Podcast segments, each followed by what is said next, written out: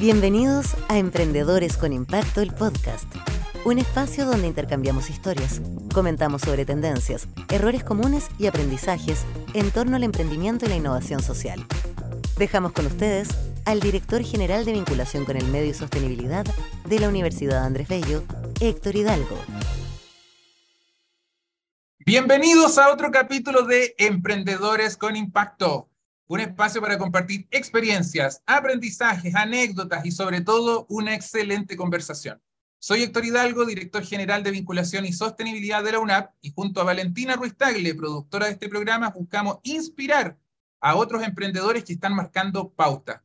Hoy tenemos un gran invitado, gran amigo, por qué no decirlo, don Daniel Winkler, CEO de Iguanabí, ahí nos va a contar un poco de su historia con quien tendremos este espacio para conversar acerca de innovación, emprendimiento, tecnología, etcétera, etcétera, etcétera. Y por qué también es importante, ¿cierto?, darse cuenta de que desde Chile podemos marcar diferencia en temas que a veces uno no cree que se están desarrollando desde nuestro país. Hola Daniel, ¿cómo estás? Hola, perfecto, aquí.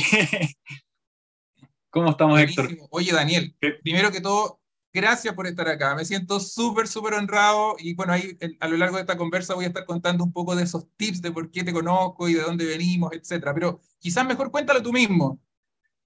Bueno, primero que todo también por mi lado, me ganaste ahí eh, y agradecerte por este espacio, por, por, haberme invitado a este programa.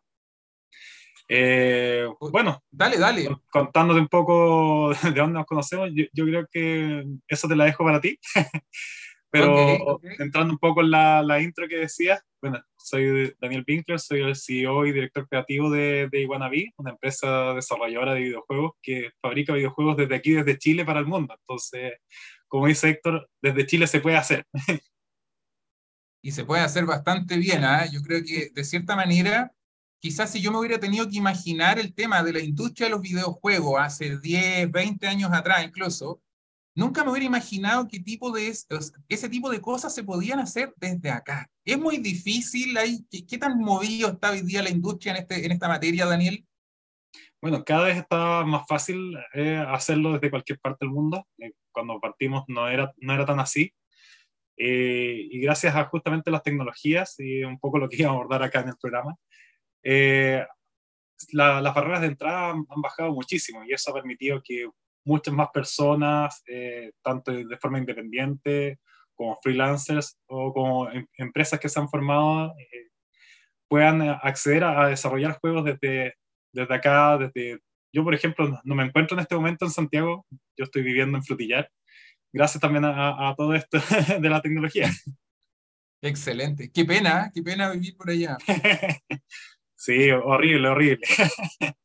Sí, una, una, triste experiencia. Oye, no, qué genial, de verdad espectacular. Ahora, eh, mira, yo creo que dentro del ámbito de la tecnología típico, ya hay, diríamos como en el área de la informática, típicamente hay una gran cantidad de colegas, ¿cierto?, que terminan en desarrollo de software, trabajando en grandes empresas para software más tradicionales, por así decirlo, ¿cierto? Hay algo de innovación, pero pero, ¿qué te llevó a ti en particular de todos los sabores que tiene la informática, meterte en particular en esta industria más creativa, los videojuegos, etcétera? ¿Dónde partió el bichito? Cuenta un poco. Bueno, de hecho el bichito partió al revés. Yo desde, desde chico siempre fanático de los videojuegos, eh, iba a casas de amigos, de primos a, a, jugar, de tíos, porque no necesariamente yo tuve, tuve acceso a todo eh, por la situación económica que tenía mi familia, pero eh, durante mi, mi, mi adolescencia, eh, dije, no, yo quiero, me gusta mucho esto, pero obviamente uno no lo veía como algo formal que uno pudiera, eh, a lo que pudiera dedicarse hasta que me tocó una anécdota en particular, que estaba viendo la película de live action de, de los 101 Dálmatas. Espero que esto ya no sea un spoiler para nadie.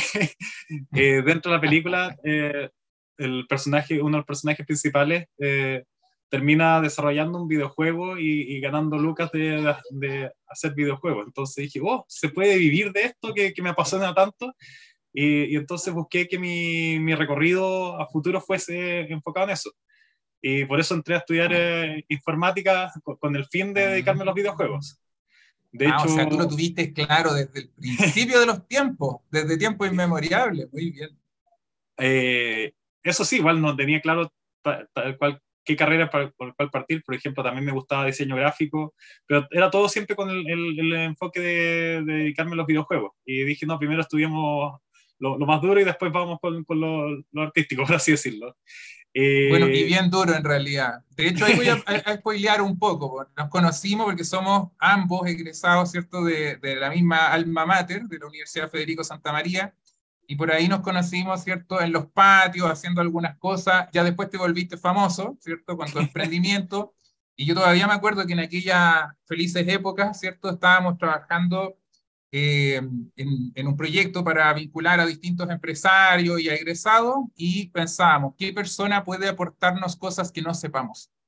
Y hablábamos con las autoridades de ese entonces y dijimos, bueno, busquemos a alguien como Daniel Winkler. Y ahí me acuerdo que te invitamos y terminaste siendo nuestro jefe porque estaba participando en el directorio, ¿cierto? De, de la red de egresados, en donde siempre tenía una muy buena disposición para ayudar. Y ahí también nos contaba acerca de lo que era el desarrollo de la tecnología, los videojuegos. Y bueno, y también, ¿por qué no decirlo? Ah? De, de, la, de lo difícil que era emprender quizás en esas épocas y de lo duro que a veces tocaba esto de eh, proyectarse ya no solo de carácter nacional. Porque quizás nos podrías contar un poquitito de esa historia, porque encuentro que es muy buena, Daniel el cuando lograste por primera vez, ¿cierto?, articularte ya eh, a, horizontes externos, por así decirlo. Uf, ya, eh, hay, hartas cosas que tocaste ahí. Primero, para cerrar el, tema anterior, eh, yo terminé estudiando informática y mi, fan, mi, mi objetivo era dedicarme tal vez de forma freelance a hacer videojuegos. El tema de terminar emprendiendo sucedió en el camino. fue algo que se dio por las circunstancias. Eh, con respecto a, a, lo que mencionas del, del directorio de, de, la red de exalumnos, eh, era, era bastante anecdótico. Yo fui el, el, director más joven que ha tenido la red. y, y, se, la y, era, y era una experiencia muy enriquecedora porque contar con, con ese, estar en la misma mesa con, con gente tan capaz de distintas eh, edades y que tiene un recorrido muy grande y muy valioso, fue, fue muy rico. Aparte que yo, en ese tiempo vivía en Santiago y viajaba para el directorio a, Valparaíso. Y, siempre me iba con alguien del directorio y, nos íbamos conversando, entonces también se aprovechaba esa instancia como para, para enriquecerse uno. Ahora, eh, volviendo a, a, tu última pregunta, eh, también nosotros los iconos que hemos tenido como en, la industria de videojuegos han sido, no sé, Nintendo, PlayStation, ahora último también es Microsoft y Valve y demás, es Epic. Son los pero, gigantes. Pero, como digo, los, los, primeros fueron sobre todo Nintendo y PlayStation. Y, y en un momento dado eh, hubo una, una, oportunidad que resulta que PlayStation estaba armando un plan de incubación en, en Latinoamérica una nueva idea que tenían para, para poder abrir las puertas a los desarrolladores de, de Latinoamérica y no se quedaran solo estas empresas grandes en, en Estados Unidos o en, en, Europa o en Japón, que era, era donde se concentraba todo. Y, y fue una, una idea súper innovadora. Y, y, esta oportunidad se estaba dando en Argentina. Entonces, eh, con un grupo de amigos que estábamos, eh, habíamos, eh, parte de ellos, habíamos armado lo que fue USM Games, el primer Game Lab de Chile. Eh, también estábamos algunos armando eh, juegos y intentando como eh, hacer cosas por nosotros. Y dijimos, hoy tenemos que ir a aprovechar esta oportunidad. Eh, entonces decidimos como armarnos como empresa porque era uno de los requisitos y armamos nuestra primera empresa ahí que fue Mazorca Studios. Entonces, de cierta manera, PlayStation nos instó a, a formar Mazorca Studios. Y, y, partí para, para allá, para, para Argentina este evento, nos juntamos con la gente de Sony, eh, súper buena experiencia, eh, les encantaron nuestras ideas y nos, nos, llegaron con tareas para, para llegar acá a Chile a, a seguir con esto. Tenía el, el, plan de incubación tenía altos requisitos. Entonces nos conformamos como empresa, eh, le dijimos, mira, ya estamos conformados como empresa, eh, nos pueden pasar los kits ahora, que básicamente el plan de incubación consistía en que en vez de cobrarte por los kits de desarrollo, que eran hardware especializado para desarrollar para estas consolas, eh, ellos te los entregaban eh, de, de, manera gratis para que tú puedas eh, fabricar con ellos y todo lo que es a, alrededor de la documentación al respecto.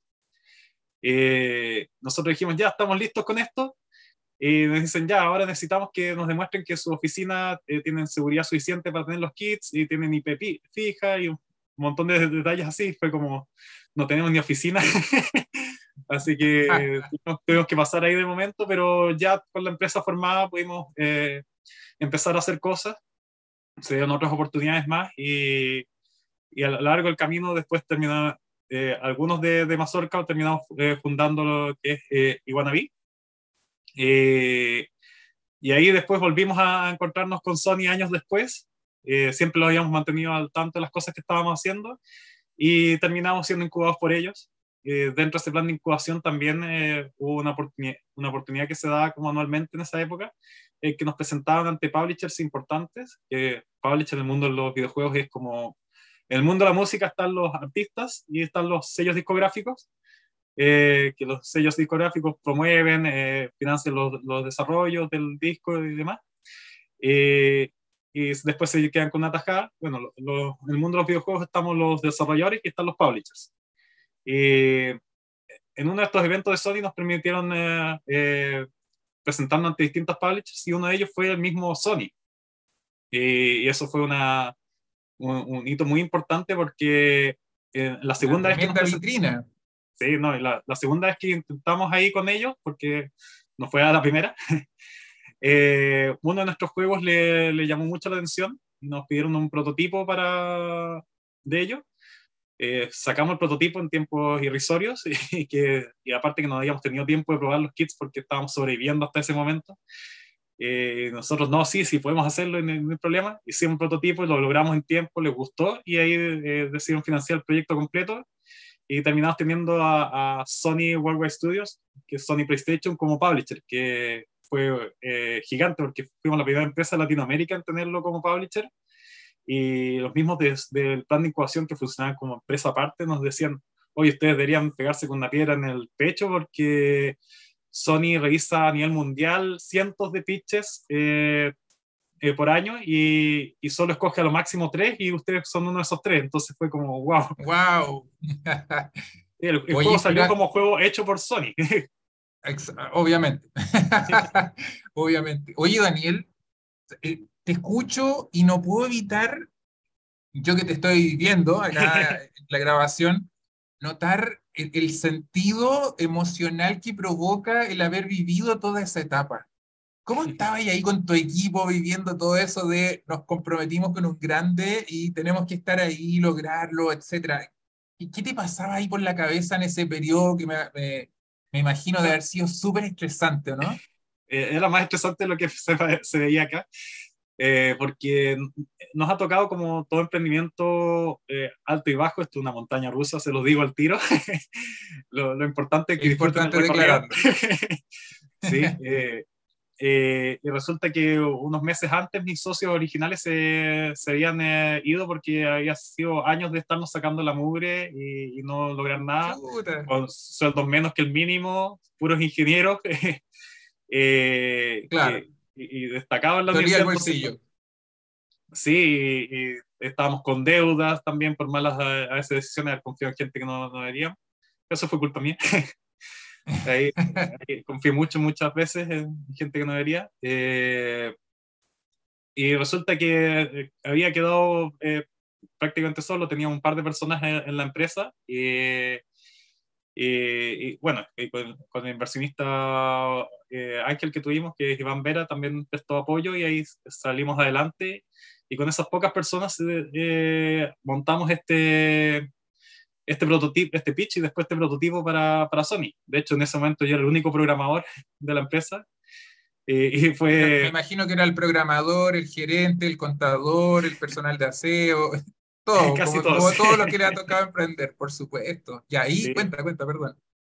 No, y, y resulta que fue como eh, estábamos sobreviviendo al día a día eh, y ese mismo año eh, logramos sacar adelante un proyecto que fue un proyecto muy bonito porque fue un proyecto educativo eh, donde enseñamos conciencia medioambiental, ciudadanía, uso del suelo, ciclo del carbono, ciclo del agua y, y que funcionó súper bien pero a la vez también nos, nos, permitió un poco estabilizarnos más y además tocó justo esta oportunidad con, con Sony y de cabeza sacar ese prototipo, eh, hasta que lo logramos y después a sacar el proyecto completo.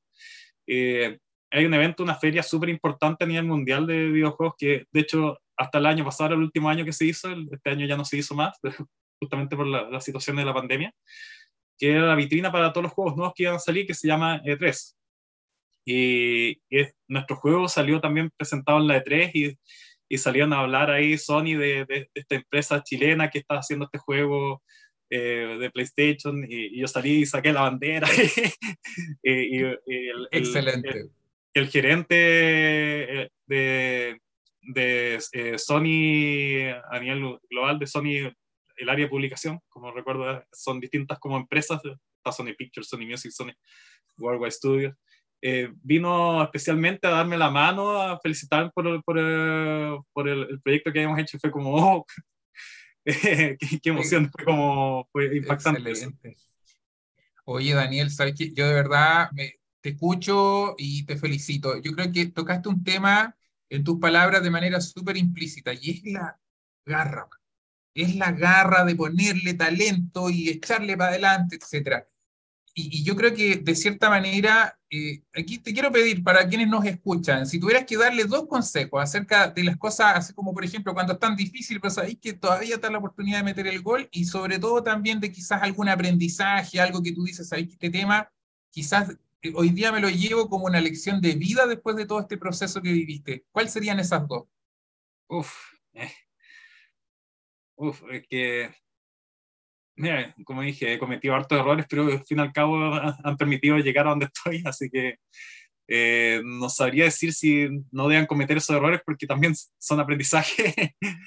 eh, lo que sí, lo que sí, eh, esto no es una, una, carrera, es más una maratón. Eh, se trata de resistencia, seguir adelante, seguir adelante, tener claro a lo, a lo, que uno quiere llegar. Entonces, siempre que uno tenga ese como objetivo claro, a, ahí visible, eh, en los momentos duros lo puedes mirar y vas a decir, ya, sí, tengo que seguir por esto.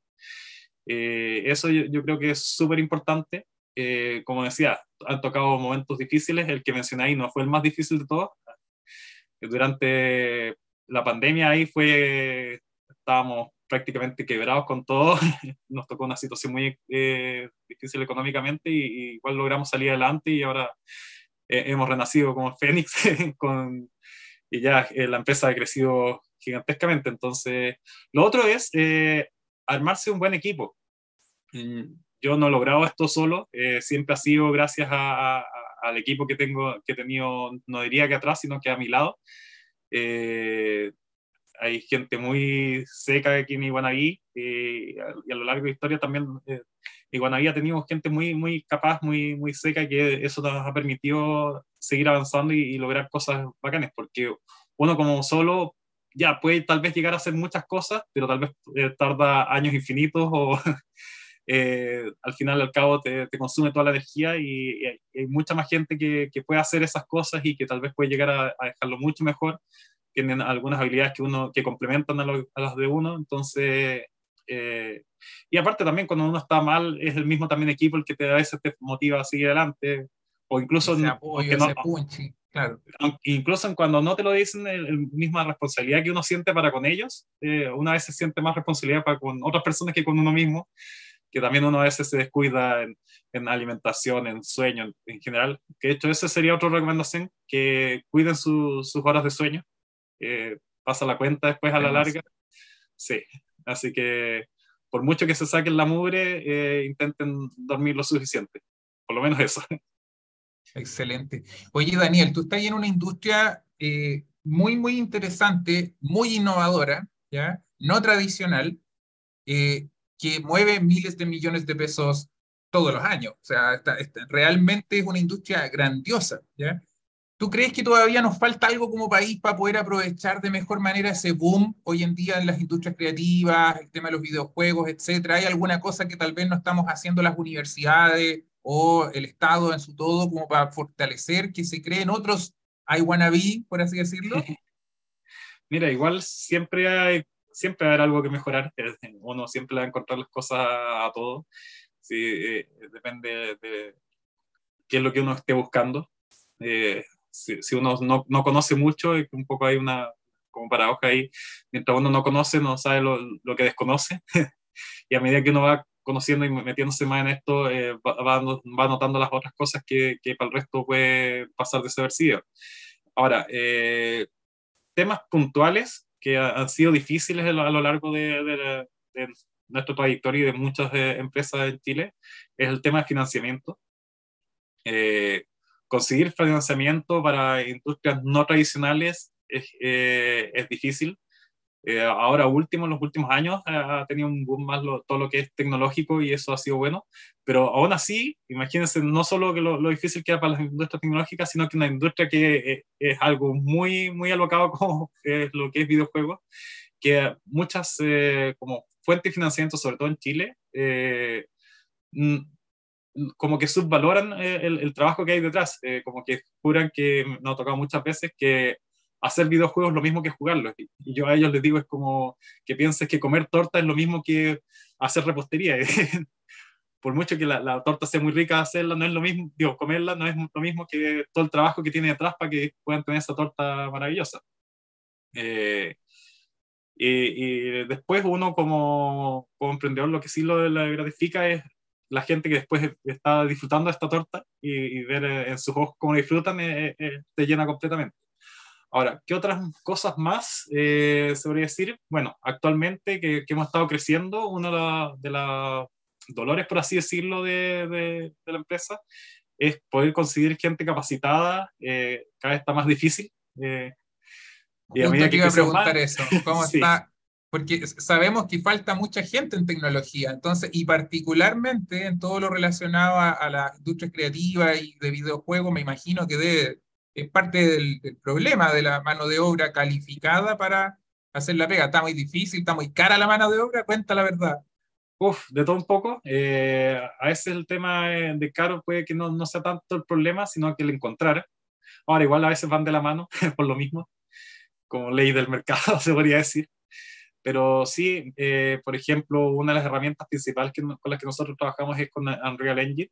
Eh, de hecho, aquí estoy justo con la polera.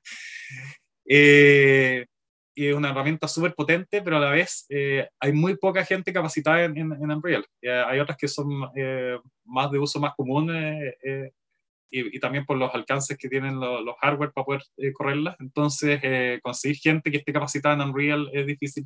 Gente que esté capacitada en, en, lo que es videojuegos en sí porque eh, en las, las, distintas áreas que componen el videojuego eh, hay especialidades muy, muy particulares y que eso uno puede contratar gente ahí, pero igual después tiene que entrenarla a lo que es videojuego.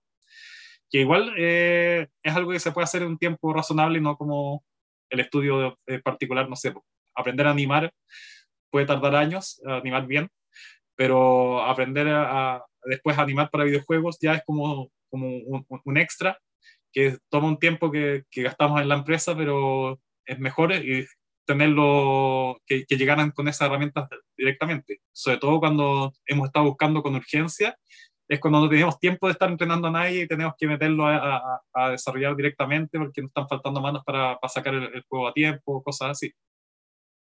Oye, ¿y es muy competitiva la industria?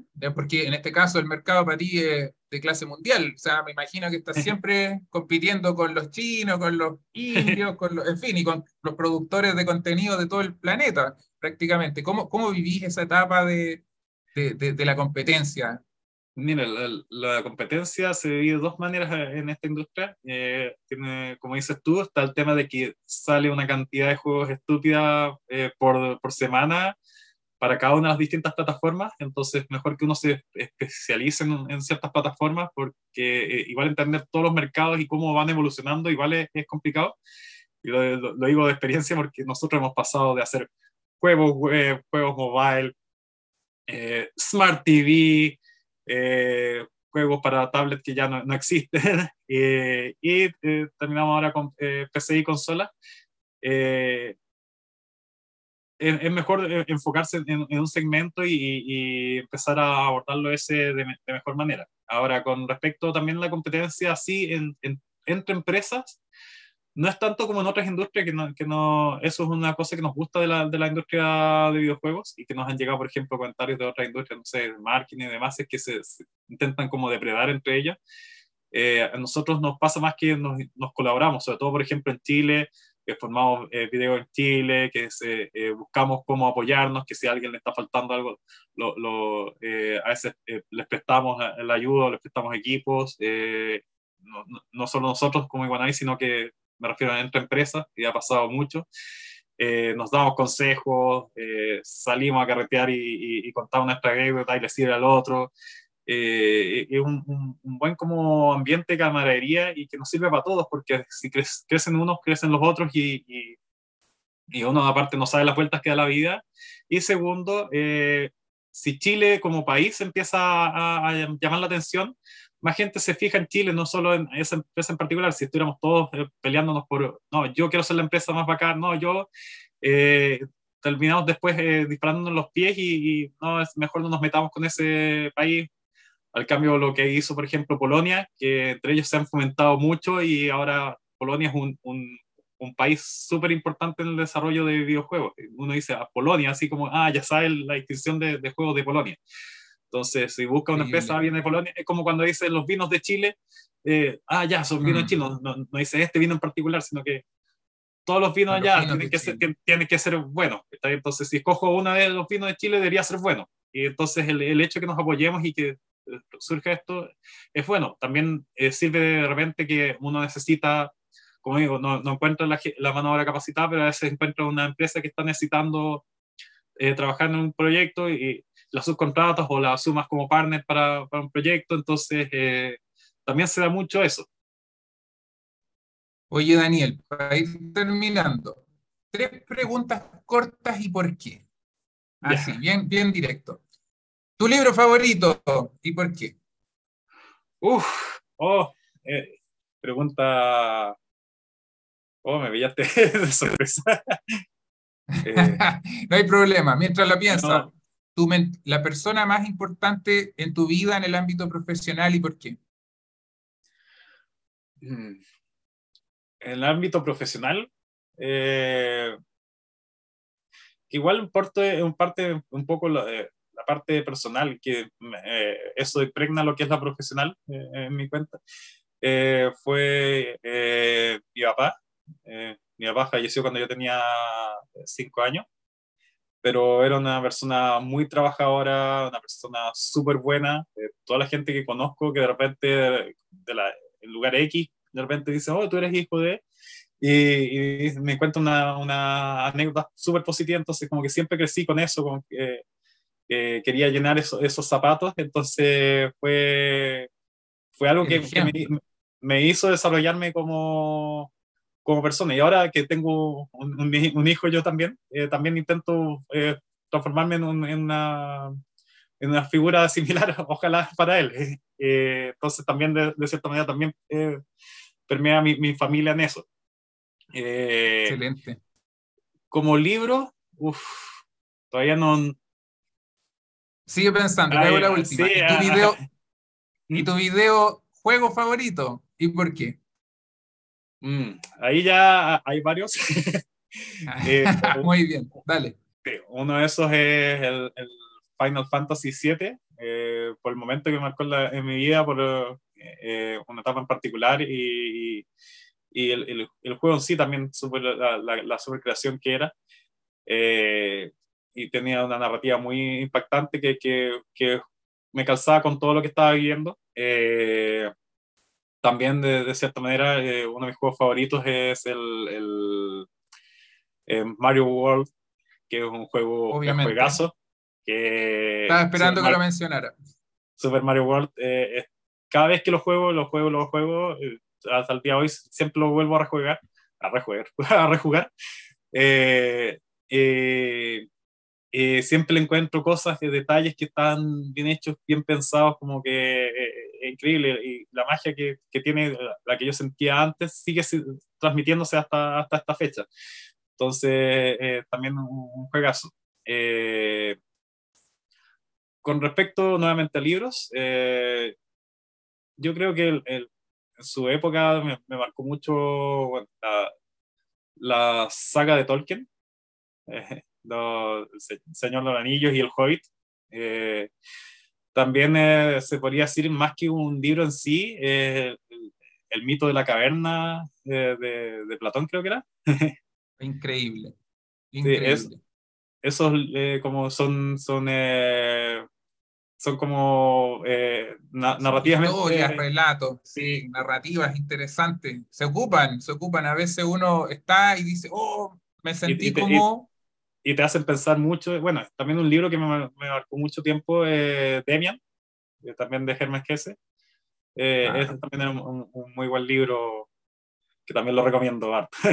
Excelente. Oye, Daniel, quiero darte las gracias por haber estado en este espacio de conversación. Sencillamente inspirador todo el camino que has vivido hasta ahora. Creo que muchas de las personas que nos van a escuchar estarán de acuerdo conmigo en desear que hayan muchos más Daniel ¿cierto? Muchas más personas haciendo la diferencia y en particular en industrias tan interesantes que yo creo que hoy día tienen también el desafío nuevo de la inteligencia artificial, que no lo conversamos tanto en detalle, y otros detalles interesantes relacionados a esas materias. ¿Algún mensaje final que quieras decirle antes de que nos despidamos al resto de los que nos escuchan? Eh, bueno, reiterar lo que dije antes. Eh, tengan sus objetivos claros de, de, vida, qué es lo que quieren lograr y, y, jamás lo pierdan de vista, sobre todo en los momentos difíciles y, sigan adelante. Al final, como, como dijo Steve Jobs, eh, para atrás siempre se van a conectar los, los puntos. Eh, gran frase, la ocupo yo casi siempre en mi vida. Muy muchas gracias por traerlo hoy día a esta conversación. Bueno, muchas gracias también a quienes nos escucharon en este episodio. Recuerden suscribirse, seguirnos en nuestras plataformas y redes sociales. Compartan y nos vemos en el próximo capítulo. Que estén muy bien. Chao, chao. Nos vemos. En nombre de la Universidad Andrés Bello Agradecemos a todos quienes nos acompañaron y los esperamos en nuestro próximo capítulo.